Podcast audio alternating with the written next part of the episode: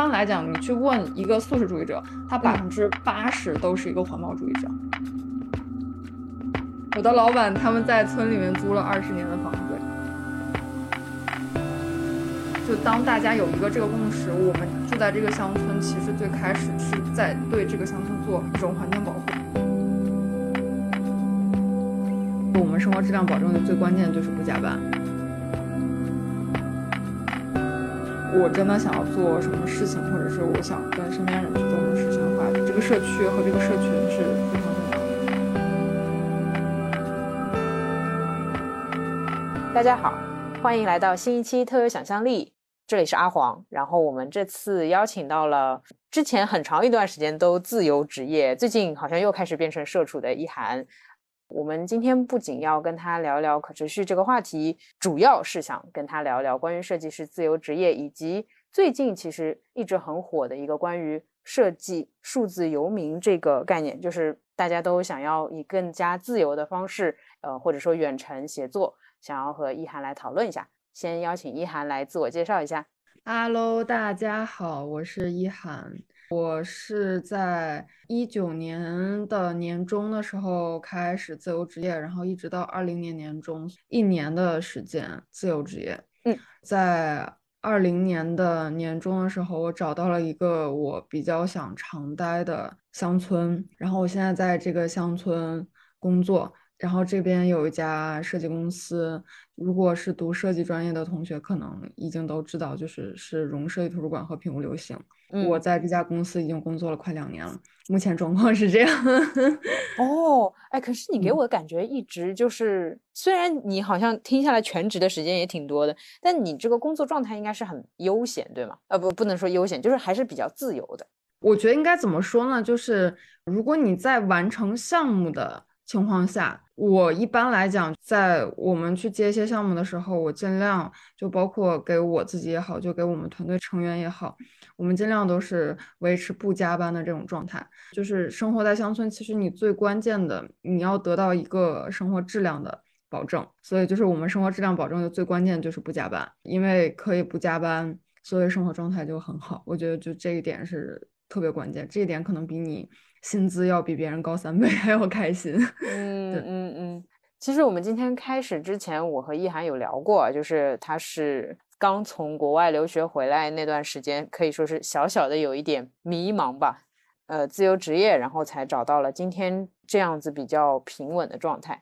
易涵可以跟大家分享一下，就是 就刚从国外回来国内的那一段辛酸史，我觉得应该有很多人会有共鸣。刚从国外回来。那个时候其实就是我当时是想回国测一个展览，就是要说心酸的话，我觉得可能只有金钱方面，因为你刚回来确实是，首先家里肯定 cut off，你没有任何的经济支持，然后你又要想，就是那个时候就是有一种哇，我不想在呃什么什么公司直接去工作，然后我想要做一些有意思的事情，肯定是有这种想法。就反正回来肯定会被现实啪啪打脸一次，嗯嗯，但我觉得其实主要还是金钱方面的。然后，但是那一段时间过得还是比较开心的。就是刚开始，比如说我回国的一个契机是在上海测了一个展览，嗯，然后跟我两个朋友一起，所以我们前后筹备这个展览花了有差不多四个月的时间，然后展览一个月，就这件事情差不多干了快半年，嗯嗯嗯。然后就是筹备期间很累，而且就是要自己掏钱去做这件事情。啊，是的，对，但是就是还是很值得。就是你最后你你最后把一个展览做出来了，就还是很开心的。然后在这个展览之后，就是我又有回米兰一段时间。就那个时候，因为就是在欧洲那边还有居留嘛，所以我那个时候是没有想好说是继续在欧洲还是说在国内。嗯，所以那个时候就是处在一种就是两边彷徨的状态，然后以及也不太清楚就是下一步到底要做什么。对，嗯，然后后来就是在米兰那段时间的时候，就刚好是我上一家公司，它就是 Bottle Dream 的子公司 h o Bottle，然后做塑料瓶再生的面料，然后去做比如说像包类啊、衣服啊，或者是这种可持续的产品。嗯，所以那个时候我我在国外的时候。就已经有点类似是半全职的，嗯，就是也不算兼职啊，就是半全职，然后再帮他们去做。因为那个时候，好评这个公司除了我的老板以外，就其实我们面对面也不会去讲啊，你是老板，然后这件事情 就有点像一个一起工作的，类似像就合作伙伴那种，只有一个人，就相当于就是除了我就是他，然后他在国内，我在国外，这种状态维持了差不多两个月，然后那个时候决定要回来了，嗯，然后就是全职进这家公司。这样，嗯嗯，之前你跟我聊天的时候也提到过，这个只有老板和你组成的一家公司。是的，我理解，其实它的主要方向还是和你想要的有一点类似的，对吗？我可以这么想吗？但是它最后让你没有在这里继续，而是我理解为这个之后你就开始自由职业一段时间了。嗯嗯嗯，对，这家公司我工作了一年半左右。哦，那挺还是有点时间的。嗯，对对对，因为。有一点像从这家公司一开始什么都没有，然后一直做到就是我离职的时候，是这家公司已经比较稳定的有供应链，然后可以稳定的生产产品，然后客户群也是比较稳定了，所以见证了它的成长。这样，嗯嗯，我突然意识到一个问题哦，就是我可以把你理解为一个全站设计师吗？就是你好像工作技能不是单一的，就是你。如果能够和一家初创公司一直走一年半这样的时间，那相当于你除了设计之外，其实其他的工作你也会做。对对，可以这么理解。就是 刚进来像这种创业公司的时候，基本你什么工作都要做。就最开始，嗯，可以这么说吧，就是我进这家公司的一个主要的原因，是因为他们是做可持续产品，然后他做的那个可持续产品是一种面料，这种面料是从塑料瓶变成面料的。所以我就很好奇，它这个材料是怎么变成的，就有点像，就是它的工厂供应链是怎么去操作的。因为我比较希望去找一家公司，能在材料研究方面得到一些学习的机会。然后，所以就是我看到这家公司的，让我觉得比较符合我自己，然后可以去学习的点就是这一点。但是当我进了这家公司以后，我发现基本上是从零开始，什么都没有，连供应链都要自己去摸。就是以前是有一个供应链，但是那个供应链非常不稳定，所以就是在我进这家公司之前，我的老板独自一人单打独斗的时候，已经轰掉了三家供应链。啊，懂。对，然后就是我我们是完全都是重新在找合作伙伴和供应链。如果这么理解的话，我刚毕业的时候，作为一个设计师的角色，我可能想的只是说我想要去一家。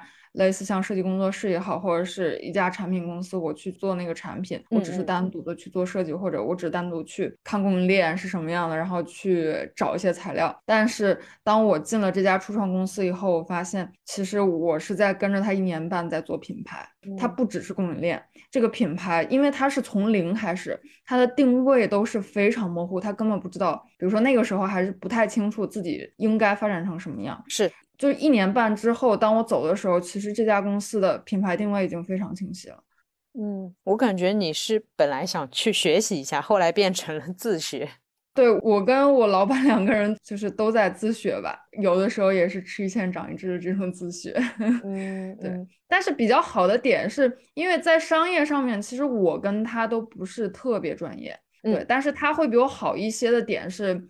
他毕竟是阿里巴巴出来的，所以他其实对做商业这一块比我会更加了解。然后更好的一点是我们有一家母公司的靠山，然后母公司的靠山是 Bottle Dream，他已经做了六七年，从一家类似像学生社团一直做到一家商业公司。因为这个母公司它会有一些投资人嘛，所以那个投资人其实是投了我们这家子公司的。然后这个投资人他们一般就是比如说他的。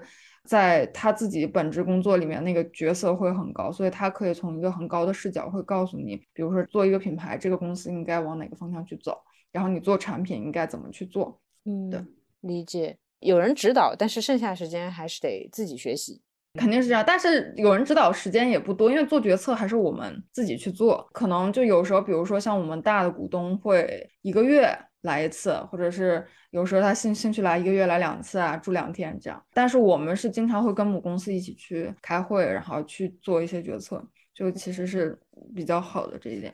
嗯嗯，很多人都会说，第一份工作给自己留下的，比如说工作方式或者对待职场的观念，基本上会决定之后的工作。呃，你在这里面第一份的工作，呃，其实包括你后面的自由职业以及你现在的工作，它有产生影响是吗？我觉得还是挺大影响的，就是因为首先第一家公司它就是一家就是一家创业公司，所以本来就是从零开始，而且我又是一个从来没有在国内有任何工作经验的人，我之前只有在在国外有工作经验，然后还是国外那种小的设计事务所，所以其实我对于国内的整个工作流程流程应该是什么样的。然后，比如说如何更有效的跟客户进行沟通，这些东西完全都不懂，就是还是都是要感谢第一家公司，全部都是在这个过程中历练出来。嗯，对，嗯，对我刚刚其实意识到一个问题，就是既然你的合伙就是我合伙合作伙伴吧，嗯，他是从阿里巴巴出来，然后他自己我理解为创业，哎，你为什么这个之后没有跳去大厂，然后选择了自由职业？这个路径是？就是一些人看来是会比较焦虑啦，就很担心这个裸辞吗？还是就啊想要休息了就休息了？我觉得其实还挺，就是怎么说呢？就我自由职业那段时间，也不是说没想过可以去大公司，嗯嗯，就是其实我可以去做很多选择，比如说，其实我自由职业就有点像是一个休息的过程嘛，就是我可能这段工作那个时候真的很累嘛，一年半的时间，然后我出来以后，我是想先休息一下。然后我再去考虑，我是要去大公司，或者我是要去自由职业，或者我是要去一个我非常想去的一家设计公司，然后继续去做我想做的事情。就这些都是有考虑，因为这些都是在你怎么说呢？反正有一段比较长的休息时间的时候，你就可以更清楚的去想这些事情。嗯，然后以及当你休息的时间过长的时候，你就会肯定会产生一种非常强的焦虑感。就这种焦虑感，就是首先伴随着没有收入，就是你的收入可能是不满足的，以及就是在自由职业的时候，就即使我刚开始从全职变成自由职业，我当时是已经找到了，比如说后面的有一些类似像那种设计服务的兼职，还有那种就是比如说每个月我要去。锁定几个客户，然后去找这种单子去接，不然的话我是养活不了我下一个月的生活的。所以你的焦虑还来源于这一点。就对我来讲，那个焦虑就是我这个月可以活了，然后我这个月挣了一万块，那我下个月怎么办？就会处在这种焦虑。我之前公司是在上海嘛，啊，然后在徐汇滨江那边，嗯，然后呢，我从这边离职之后，我搬到了崇明，然后是因为我想休息一段时间。对，虽然我搬过去了，但是我必须要想好我自己后面怎么养活我自己。所以在我离职之前，我已经准备好了，就是找好了，比如说后面的可以进行兼职接单的一些设计服务，然后还有一些其他的那种按月那种类似，反正我去找那种客户嘛，就可以进行设计服务。对，但是那些客户他们全部都在上海市区。是的，是的，对，所以我必须要从崇明每周我都要。往返上海很多次，然后让我自己觉得就会很累。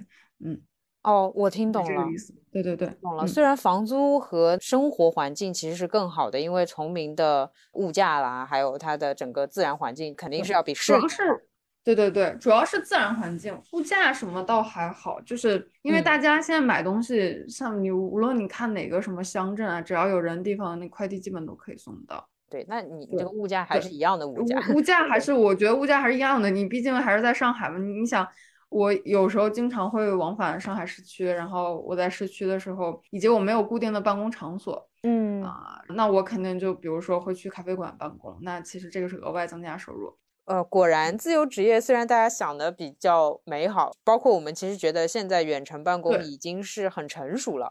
但其实有很多很现实的问题，就是自由职业这件事情，它是比较适合特定的职业。比如说，就是在那段时间，因为我在做自由职业，所以我去了解了一下，就是包括我之前也会在准备期间，我去了解一下我身边自由职业的朋友，然后他们大部分是什么？比如说像摄影师，这个就很适合做自由职业啊，或者是他是码农，就是一个。对程序员，他可以在任何一个地方写程序。我们之前有一个认识的好朋友，他是经常会去什么泰国呀、越南那些地方，然后去给客户写程序，因为他不需要一定要坐班办公嘛。嗯嗯，特定的行业是非常适合的。然后设计也是 OK 的，但是设计的话，就是可能它相对来讲，因为你毕竟还要经常会跟你的客户去沟通，面对面沟通也比较多。其实相对来讲，并不是很适合住在一个稍微离你的客户特别远的地方。嗯，嗯，我个人感觉是这样。嗯，我好现实啊。哦，明嗯白。然嗯后就是这样一年之后，我问个现实的问题，就是你基本能保持收支平衡，但并没有攒下多少钱，是吗？是那是肯定的。哇即使我是在创业公司工作，也是这种状态，所以我那个时候已经觉得这样已经满足了，但是就是懂了懂了很累。刚才还想说的一件事情是，我还要自己去交社保。哦，懂。对，你懂了吧？就是交通什么这些全部都不是问题，但是我要自己给自己上社保，所以我交的费用是公司给我交的两倍。对对对，还要考虑这个。点。所以其实我要让我自己每个月挣的钱一定要比上班的时候挣的要稍微多一点，不然的话我连社保都交不起，我就没有办法看病了。嗯，啊，嗯明白。这会是你后面决定说还是要找一个公司上班的主要原因吗？其实这不是最主要原因，就是我那个时候甚至也想过创业嘛，因为啊，本来就在一家创业公司做过了，所以到底具体怎么流程跑，就也都比较清楚。啊，对对自己给自己那个开公司交社保，对 对对，这样就可以了。就其实创业也是可以是一个选择，但是那个时候反正就是有很多选择，比如说我可以去找一家大公司，嗯，或者嗯是我可以继续自由职业。但自由职业的话，后来我觉得我的就是身体有点跟不上，就是来回往返，我觉得比较折腾。嗯，哦，或者是比如说我可以注册一家公司，我也可以继续搬回上海，或者说我去一个成本比较低一点的，就回我自己家的城市也 OK。这些可能性其实那个时候都有考虑，但是其实就是那段时间之后，反正我自己一直都在问我自己，我还是比较希望能生活在乡村，就是我对城市真的是没有没有什么好感，哇 因为，我觉得乡嗯村的那种自然环境的美好，它是我觉得城市没有办法带给我的。嗯明白明白。其实嗯我身边也有一个算是做绘画的，然后他是参与了浦东那边的一个乡村的项目建设，就是工资呢，嗯，确实跟市里面的工资不太能够并提，但是他整个嗯工作环境就是他的办公室就是能看到田野的，嗯，我觉得嗯这个感觉。是是是不一样。然后他确实就还是能画画，而不是比如说做一些商稿啊之类的。就是我觉得是嗯对他的心灵还是挺滋养的。嗯嗯嗯。那我理解，就包括你的工作嘛，和你自己的生活状态，整个都是环保也好啊，自然也好啊，可持续也好，就很是那种我们比较理想的绿色生活、绿色工作。你是从什么时候开始很明确我要过这样的日子？我觉得可能是吃素食开始就可以这么理解，或者是可能更嗯早的时候，对，嗯因为我是素食了比较长的时间，我从二十五岁到现在，哎呀，透露年龄了，哎反正就吃了有七年素食了。哦哦，好的，这个就 跟报身份证号没什么差别。好的，好的。然后最开始的时候，这原因很简单嘛，就是比较喜欢动物，我就觉得吃动物有点下不去口。再加上其实是有一些纪录片的，就当你看完以后，你就更不想吃了。理解。对对对，从那个之后，我去关注了，比如说有一些素食的一些信息，然后才关注到原来吃素是一个非常环保的决策，就是你吃素可以去拯救地球的污染。就是很简单，畜牧业是就是全世界最大的一个污染之一。太多动物，比如说你养的什么牛羊猪啊，然后你把粮食全部都喂给它们吃了，然后它们又要拉屎，排放了好多甲烷，然后导致温室气体。然后其实那些粮食呢都可以给人吃，然后养活更多的人。所以这这个逻辑非常简单，就是如果你这样去想的话，你觉得还是吃素比较好。因为你注意到这些事情以后，你就肯定一般来讲，你去问一个素食主义者，他百嗯分之八十都是一个环保主义者。对哦，对，因为他身体都是环保的，我可以这么说。是的，有的时候我们的生理状态也会影响自己的精神状态，所以那他肯定头脑也会想这样的事情。嗯是的，是的。对哦，就是有点像身心合一嘛。就是首先我可能先注意到我自己身体，然后我身体好了以后，我肯定会注意到思想。就思想上面，我发现哦，原来这样更环保的话，其实说实话，不是说就是人类就多能为地球着想，你就说实话，人类才能活多少年，地球活了多少年其实是人类做的所有事情都是为自己着想。因为你最后环保了，你最后是让人类能在地球上多活多少多少年。是的，是的，因为地球不高兴了，它可以自我清洁，人的话就很惨了。对对对对对，是这个概念，我是理解的。就是嗯，我们其实才是那个需要被保护的人，我们是的自救。嗯，所以其实就是我们做的所有环保行为，其实不是说什么就在拯救地球，其实完全就是在自救，就是在自救。嗯嗯，那你实际工作当中，就无论你是在好评也好，还是自由职业过程中，就比较印象深刻的环保的项目，可以分享给我们吗？甚至我们也自己可以参与、自己可以实践的那种。在好评的话，我们其实接触了很多，比如说就是生活方式非常健康的群体。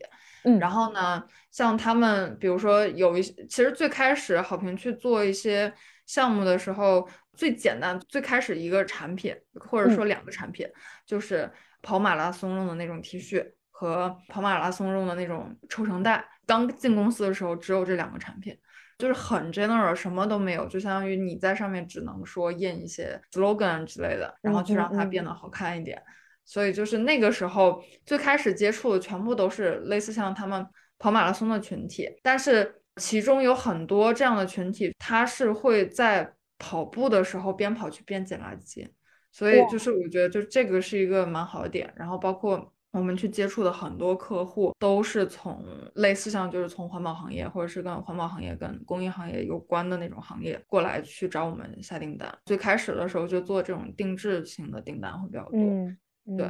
后面的话就是因为注意到，比如说这种。很可持续的生活方式，其实是我们希望去赋予这个品牌的。所以那个时候，当就是这个品牌的客户越来越多的是从那个企业定制变成了普通的消费者的时候，然后我们就想到，就是可以把它去结合给很多怎么说呢，就是可持续的一些活动上面。对，就当时我们就会去做一些工作坊，就是像再回收一些旧的。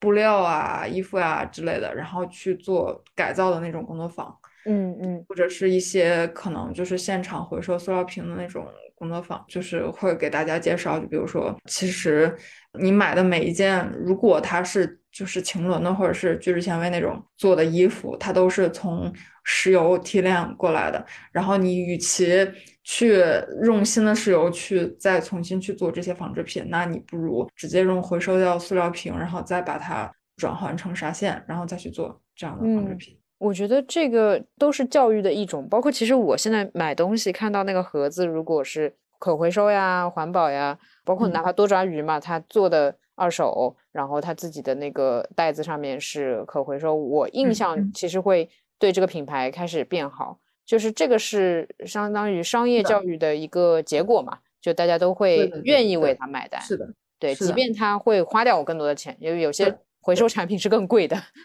是的，其实还有很多点都是在呃去工作中，然后才意识到的。比如说像，因为我们是跟塑料，就有点像拿塑料去做衣服嘛，所以就是我们一直在跟塑料这个行业去了解，反正很多的东西，比如说像海洋的。微塑料污染，嗯，还有很大一部分原因，就不单单是塑料被埋到土壤里面，最后分解、雨水冲刷进到海洋里面，还有很大一部分原因是来自于我们平常洗衣服，就是我们穿的衣服，因为是聚酯纤维，它会有很多的纤维的那个，有点像很短那种小纤维，就比如说你洗衣服会掉一些毛，对对，然后这个。东西它顺下水道直接冲掉，然后就进到海里面去了，这个是海洋微塑料的一个非常大的来源。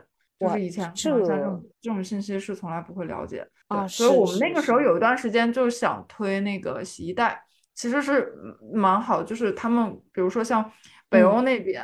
他们这些国家对于海洋文化有非常非常深的情结，因为他们国家从历史上都是长在海洋上的，是他们依赖，他们就会非常有这个愿景，希望去保护他们海洋。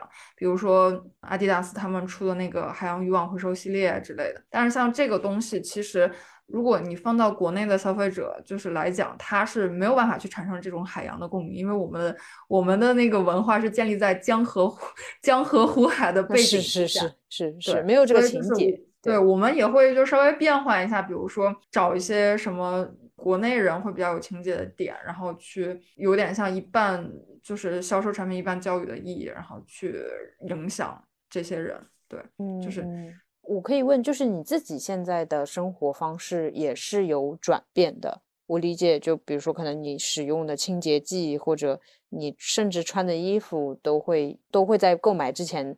仔细查看它的成分，对，有一段时间是这样的。反正那个时候刚知道这件事情的时候，然后我尽量会不买聚酯纤维的衣服，但是也不太现实，因为聚酯纤维这个衣服它一般来讲做那种速干型面料和运动型面料。对，其实我还是比较喜欢运动的人，就是你说你不买也不太现实。嗯，但我只能说是，就是如果我买了像这种衣服的话，我会长期的使用，然后尽量少买新的。对哦，然后甚至就是，反正在我很长一段时间，就是控制我买衣服的频率。就比如说，我一年可能最多就买几件衣服，就两三件这样。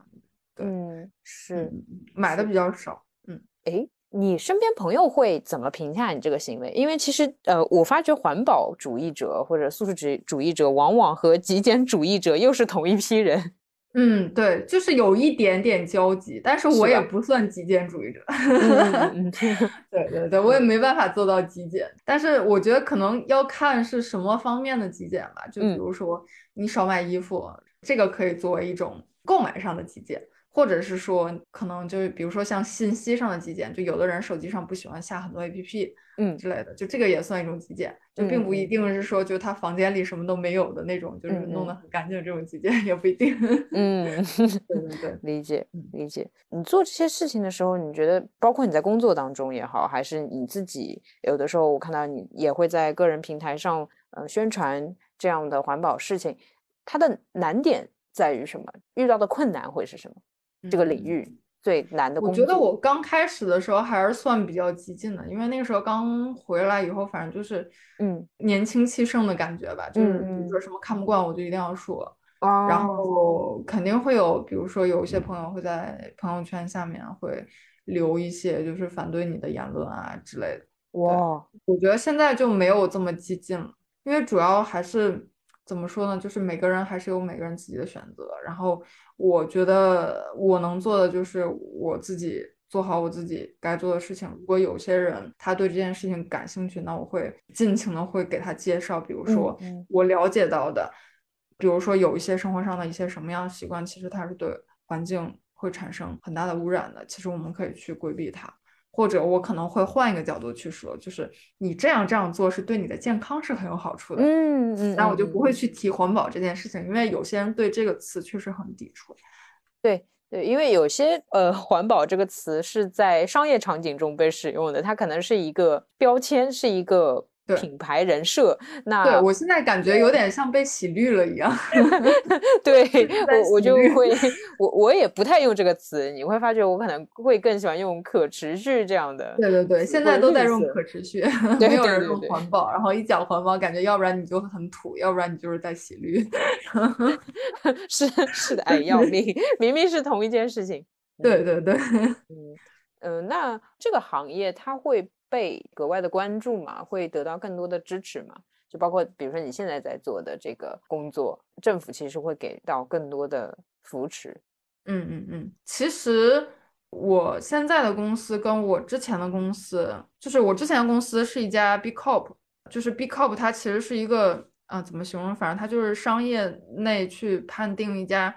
社会型企业的一个标准，嗯嗯，就是它可以给很好的员工福利，同时它又是，比如说它会交百分之一地球税啊，就是对环境会非常友好的。嗯，然后它是一家很可持续的，无论从商业上还是从它自身的对地球作为上也是非常可持续的一家公司。其实就是他做的所有事情都是围绕可持续这个点去进行的，然后就一直在对外说，就是我们是一家可持续的公司。嗯嗯。但我现在的公司呢，我们从来没有这么讲过。但是从我的老板，就是我老板的价值观和我这个公司的价值观，因为我们生活在乡村，没有人会讲我们是一家可持续的公司，或者我们是一家就是怎么样就主打环保的公司。但是我们做的事情就是还是非常非常环保。这是两个完全不同，因为我我现在公司还是一家设计公司，就是我们会接商业的设计项目，嗯，但是因为我们生活在乡村，所以我们必须要注意到生活在乡村。比如说，嗯很简单一点，像我们公司我们会做一些模型，然后但是在乡村按理来说就是。我们之前比如说会喷漆嘛，其实喷漆这种东西会造成一些水体污染、环境污染。是是。但是乡村它是没有中水处理系统，它不像在城市。所以当我们公司搬到乡村之后，我们会注意到，为了保护这边的环境，所以我们一律禁止在我们自己的公司进行喷漆，全部到工厂去，因为工厂它是有处理设备的。哦。然后还有就是我们组织一些。活动的时候，比如说像发布会，有时候就是在我们这个村的场地去发布，因为那个发布会它一般会邀请很多人来，然后去做一些食物，准备一些食物嘛。是是，其实食物也都是当地的阿姨做的菜，是当地阿姨自己种的。对，然后我们给大家用的所有餐盘全部都是就是很环保那种那种叶子就是压成的，就是我们不会去选择用任何一次性的物品，以及就我的老板他也会这样，就是有意无意的可能看到像那个阿姨家怎么哎，你之前不是用玻璃杯吗？现在怎么变成一次性杯了？然后就会就有意无意就会说他两句，哎，你以后还是用玻璃杯吧，你不要再用一次性杯了，就会这样。对，他是有一种类似像潜意识的。就是在可能，其实，在想的主要是我们在这个村，它最开始它的渊源最开始并不是因为我们这家设计设计公司先进来，就最开始是大自然保护协会 TNC 先来这边做水源保护，这是一个水源保护地的一个项目，所以最开始它就是基金会的一个环保项目刚开始引起来的，然后我们公司才进驻进来。就当大家有一个这个共识，我们住在这个乡村，其实最开始只是在对这个乡村做一种环境保护，那我们自然就是有这种潜意识，就是我做的每件事情，我们应该从环保和可持续这个方向去考虑。哦，理解，对，因为我也注意到你说的是公司是当中搬去乡村的，那以前可能就是在城市里面或者。对对对对对，嗯，懂，就是出于理念上的需求，然后大家就都跟过去了。这因为一动的话，一整个公司的人都愿意住在乡村里面吗？啊，那不可能的，就细想一下都不现实 啊！肯定就是当就领导层他做出这个决策的时候，肯定会有一大批的员工离职和一大批的员工，就是新的员工会愿意进来，就肯定会有这样的事情发生。对，就其实他们做这个决策的时候，他们提前都已经想到过了。对，是是是是是，对对对。那你是跟着搬去乡村的那一个？嗯，没有没有没有，我是他们搬来乡村以后才入职的啊，懂了，明白了，你就是那个 愿意在乡村的那一个。对，我记得我们之前稍微聊的时候，好像跟你也讲过，就是因为我这家公司他选择在乡村，我才愿意来这边工作。然后如果他 还在城里的话，我可能就不会来工作。那我问一个极端问题啊，这是我很喜欢的，我我很喜欢假设极端问题。假设他搬回城市呢，你会怎么办？就是再考虑考虑是吗？嗯，我觉得我要考虑一下。懂了，懂了。哇，你真的很明确要住在乡村里面。嗯嗯嗯，懂懂。但是我我很开心，你这个假设应该不太会成立。哦，懂了懂了。我的老板他们在村里面租了二十年的房子，然后他们打算一辈子就在这里。啊，对我就是问一下，对，如果我就是如果我是你这样如此明确一定要待在乡村的话，我可能会在面试最后一关问老板，就是啊，你们会在这里开多久公司？对，我觉得你这个问题好像非常对。我那个时候为什么没有问 他呢？可能 没好意思说出口。嗯，是。不过反正你也知道，他们应该会在那边至少待二十年。那嗯，你这个就是会会一直做下去。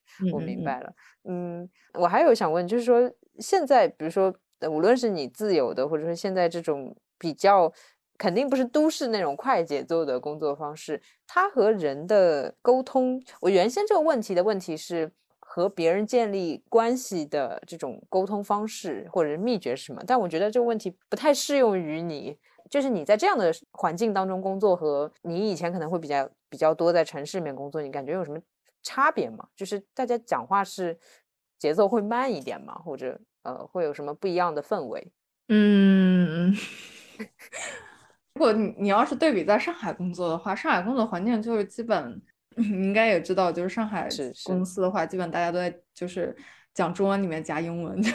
哦，你竟然很在意这个哦？乡村的公司不会，感觉大家都很拽的样子。嗯，想起来就好好笑。对，好的。但但是我现在，我现在公司，嗯，我有两个老板都是外国人，然后他们也住在村里住了很久，所以，对，要不然就是我一直在讲中文，就跟我的其他老老板跟同事，然后，要不然我跟他们讲就一直在讲英文。对，但是在平常的话，就是因为我们都是住在村民家嘛，嗯，然后平常出门啊什么，然后村里人其实都很热情，比如说。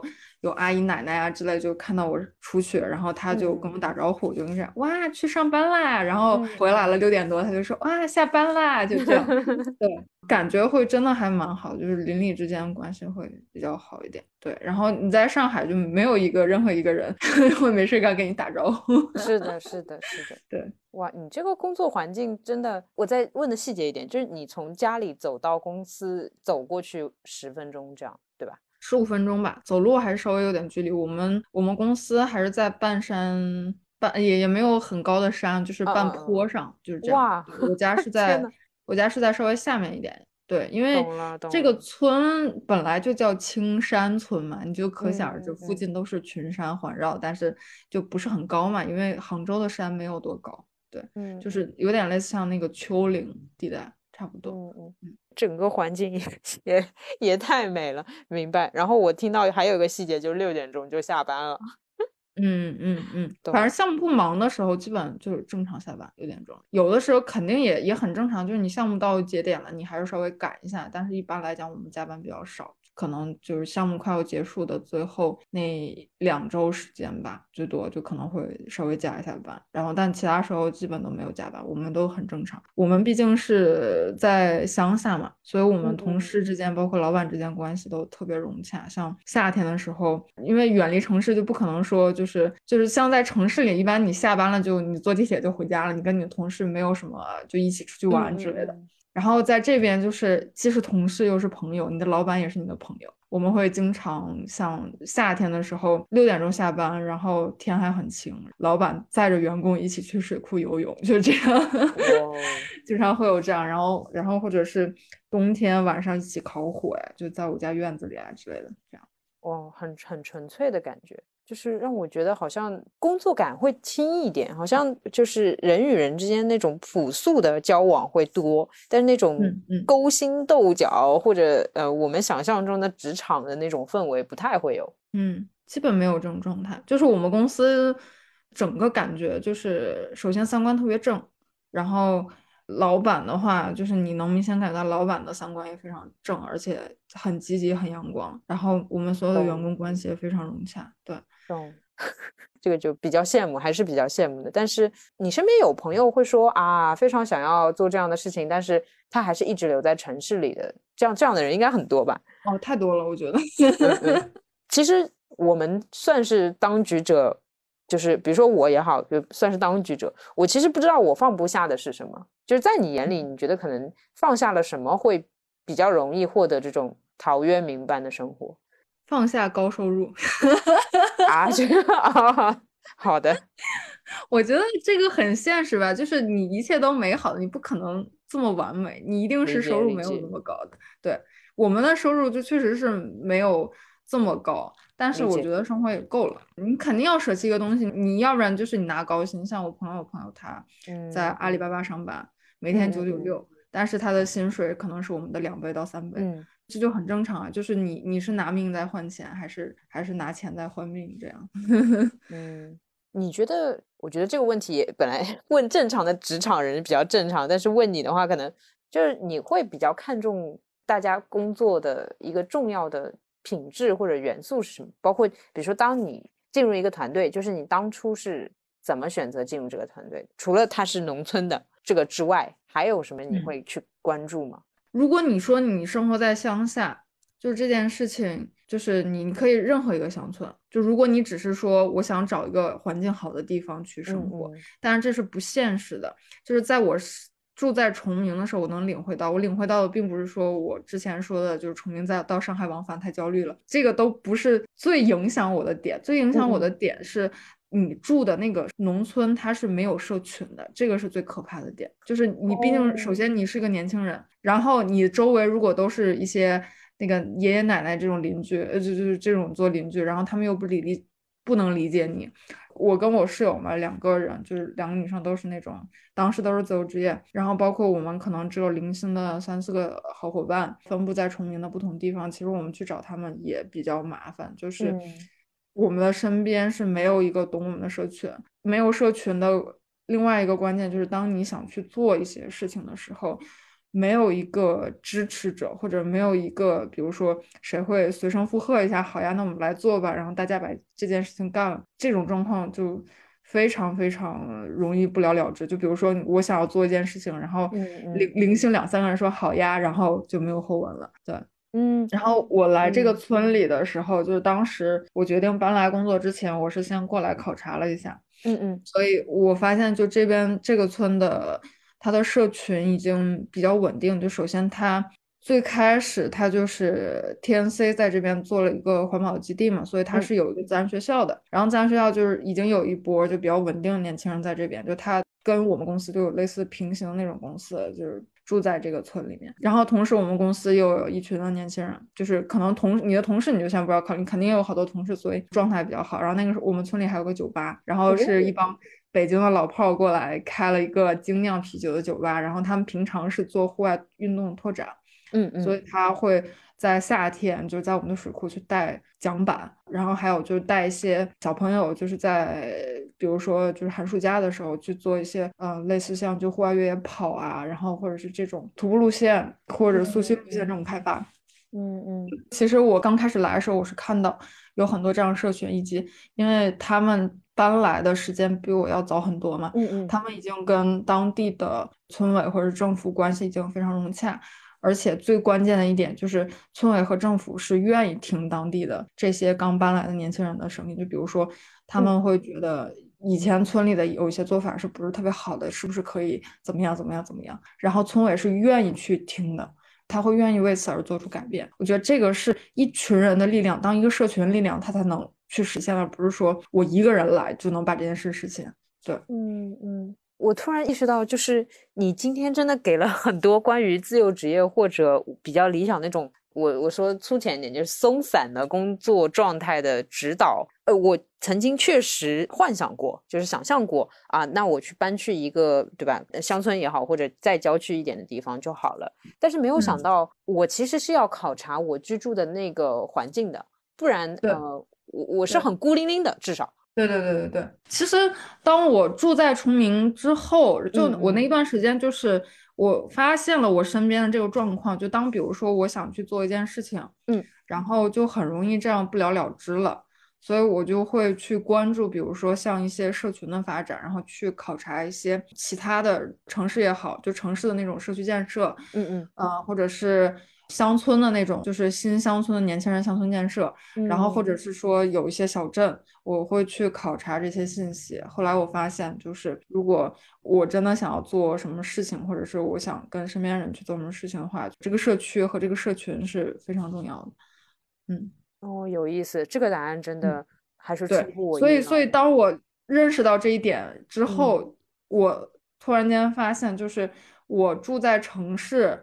的一个非常良好的有一个社区，比如说它社区建设建设非常棒，或者是我住在乡村，其实都是可以的。就是我唯一的为什么选选择住在乡村，是因为我很喜欢自然，就这是另外一个点。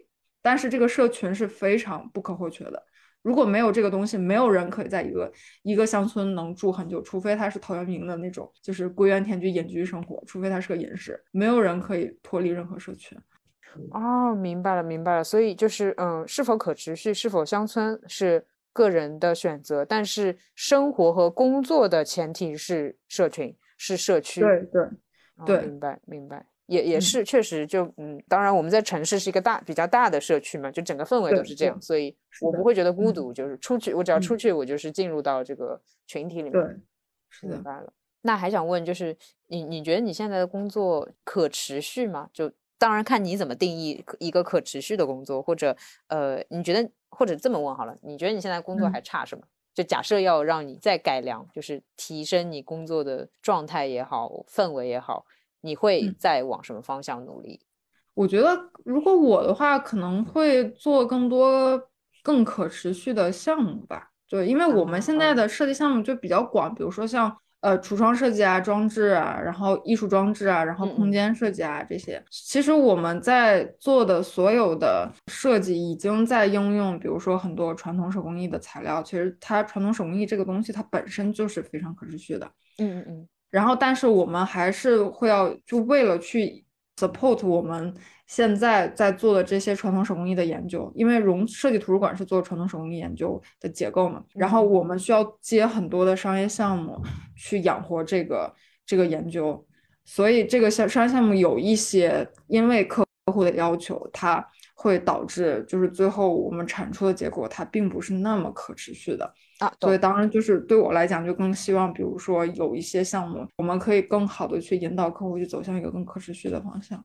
理解理解理解，对的，因为呃，可能不可持续的东西会快一点，如果他追求的是呃 ROI 的话，是的，就尤其是像比如说像橱窗装置这种东西，它本身就在一家店铺，它的寿命就很短，它可能只有三个月，最长不会超过一年的寿命，然后就会被替换掉，所以这个替换就直接扔掉，就当垃圾一样扔掉。我们反正就是看到。安装那个现场去拆卸摄像机的道具啊，那些东西是反正就是我内心是挺崩溃的，反正就是直接被扔掉了，我们就觉得很受不了。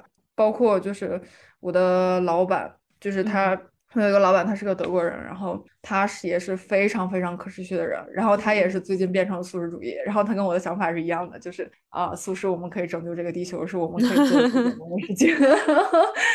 就每次我跟他做项目，我很开心的点就是，当我们去参观工厂，然后我跟老板就即使我们很兴奋注意到就有很多生产的工艺，但是他会注意到的点，他会直接就低头就跟我讲英语，就背着所有工厂人，然后跟我说：“天哪，这个东西污染太严重了。”然后之类的，然后我们还是避免做这个东西吧。是 是，我我觉得这个虽然可能不能这么说，但是我会觉得可持续也是一种生活信仰吧。就是你会相信一个事情，你会相信总要往好的方向，然后好的方向里面有一些戒律，或者说有一些规则，然后我们大家都遵守这个规则，所以这个团队我觉得是还蛮紧密的。对对对，理解。那我可能已经接近尾声了，我想问，呃，你这份工作，就是如果以现在这样的状态下去，会一直想要做到，比如说退休，或者 可能退休了也愿意继续这样工作吗？我觉得很有可能。对，懂了懂了，因为本来是想问，就是你还会回到自由职业吗？那我觉得可能你在之前已经回答这个问题，就是是否自由职业无所谓，是否在城市也无所谓，就是主要是这个社群可能让你满意，你就会待在这里。那对对对，懂。我觉得对这个社群很重要，然后以及其实支持你工作的是一个怎么说，就是一个认同感。然后这个认同感，无论是如果你是自由职业，无论是来自于客户的，还是说，就如果你是自己在一个一个公司工作，是来自来自于你老板，就是你跟他的价值观是是互相可以 match 可以认同的。嗯，对，我觉得这个就很重要。就是比如说我现在在的社群，我身边的朋友，他们的可持续意识、环保的意识都是很多都是刻在骨子里。就是他就是比如说思考问题时，他就会首先会想到可持续这一点，他也从来不会说可持续这个词，所以他就会自动避免开不可持续的那些行为。所以就是你就跟他就会有共鸣感，然后你会愿意在这个环境中，无论是工作也好，生活也好，对，懂。嗯，这就好像女性做一些事情，男性做一些事情，他的性别就是这种元素是刻在骨子里。我不会有啊，我是女性这样的一个概念。哎，对对对，我就是这样子，所以我是的，是的，我会这么考虑。对 对对，理解。比如说我我我在提到病假的时候，我就自然会考虑到女性的可能会产生的疾病或者女生女性的生理上需求，我自然就会这么想。明白。嗯，其实今天的聊天差不多到这里。然后我刚刚脑内出现一个很有意思的点是，呃，我们竟然没有怎么聊 设计的东西。确实，我觉得那个可持续的话题会比设计要多很多。哎，那我最后还还有一个延伸出来的问题是，你的设计的这个职业重要吗？就是或者说，因为我们提到你在找工作的时候，可能看的是一个社群，那你的行业就是你所处的这个专业技能是一定的吗？是对这个可持续的是有什么支持吗？还是说，其实你连设计都可以放下，你可能会去做文字相关等等？嗯，它的其实我之前也有思考过这种问题，就比如说我我在。我们这个村会就最近这两年就是接触野生动物保护相关的话题会比较多，然后呢，我自己有个爱好就是观鸟。就是我会观察很多我们村的鸟类，以及记录这些鸟类，然后会去教别人怎么去观鸟。然后我甚至就比如说，我之前会在很早的时候，因为我一直都很喜欢动物和植物，很早的时候就会想过，就哎，我要不要换职业，我去当植物学家？嗯嗯。重新再读一个本科，一个硕士。然后或者是哎，我现在很喜欢观鸟，我要不要去？读个鸟类学，嗯，然后或者是就是之前也想，因为我也喜欢做一些手工艺，哎，我要不然就干脆去做个陶艺师好了，反正是是，然后我很喜欢做陶瓷嘛，然后 但是。就想来想去的，最后还是想了一下，就是我自己最擅长的还是设计，而且我现在工作跟我之前读到 master 的专业是一模一样，就是我是干的最顺的，对。然后我就觉得就是这样就已经够了。然后我把这些我想要做的事情，可以在我 part time 去做，比如说观鸟，我现在就是在村里经常会带大朋友小朋友去观鸟，他们可以直接约我。然后做陶瓷的话，我就在我们公司。我们公司给我腾了一块地方，我就在那边做了一个陶艺间，然后我就让全公司人可以去做陶瓷，我不会以此为生。当你思考成熟以后，就很多事情你会想得非常清楚，就是我适合做什么，我想要的是什么，然后以及有些东西是爱好，我是不应该把它拿它当做职业，因为它养活不了我，我反而会很痛苦。嗯嗯嗯，对，好呀，听完了就是一个。非常可持续的设计师，然后嗯，有一些爱好也想得很明白了，就祝福你在指农村幸福快乐长久的工作下 去。然后谢谢。呃，本期我们呃也聊到这里，我觉得你也给设计师们提供了很多可能性吧，因为可能以前聊的嗯比较多的是创意类，但是今天这个思路真的格局打开了。好的，有吗？有有有，因为呃，甚至解答了很多我的疑惑吧。就是我对自由职业也好，或者说对这种可能不是一定要自由，但是相对自然一些的，相对就是让我觉得不那么反人性的工作非常感兴趣。我会觉得你的工作是比较这就比较养生的。对对对，是比较养生的。是，所以确实我也问了不少我想问的问题。好呀，好呀。嗯嗯嗯，那就非常感谢一涵的时间。大家想要找一涵的话，我我们 show notes 里会放更多关于一涵的信息，大家可以去呃看他详细具体是怎么可持续生活和工作的。然后也希望希望大家都加入这个事业吧，就是做不到素食也可以少吃点肉开始。嗯嗯嗯嗯，好呀，嗯嗯，好，那我们今天 就聊到这里啦。好，感谢一涵的时间。好的，谢谢。好，拜拜。好的，拜拜。